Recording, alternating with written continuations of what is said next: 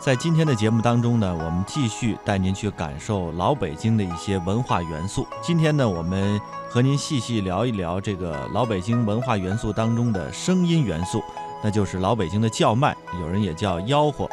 那么在这方面当中啊，有一位开山鼻祖式的人物叫臧洪老先生，已经过世多年，但是呢，他的这门手艺，呃，被他的家人以及很多他的徒弟传承了下来。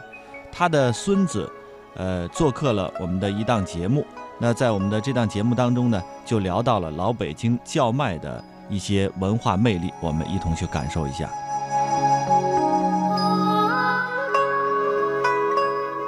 呃，小臧先生呢是五岁多就开始跟着爷爷学叫卖了，啊没，错儿，现在呢也是老北京叫卖的传承人。是对的，这个老北京叫卖连在一块儿，它是一项非物质文化遗产。所以，我们今天呢，同时请到的还有北京民俗学会的秘书长高威先生，您好。哎，主持人好，听众朋友大家好。嗯，我们今天要一同来缅怀臧老先生，也共同来回味那一声声经典的北京叫卖。那么，下面呢，我们先通过声音来回忆一下臧洪老人。哎，玉泉山的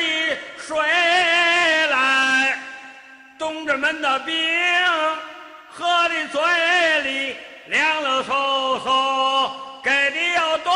来，胖儿好喝呀。小臧先生这个喊的是什么？这个是卖酸梅汤的，酸梅汤的叫哎，卖，对，对，就仿佛一下子就到了这个茶馆里边描述的这个老北京的场景啊。嗯，现在这个酸梅汤呢，虽然还有，但是呢，已经改这个瓶儿装了，是吧？对对对，已经没错很儿少听到有人用叫卖来呃销售酸梅汤了，啊，这个没有了，对？吧？那臧老先生，就是您的爷爷，最初是跟谁学的这个呢？呃，这个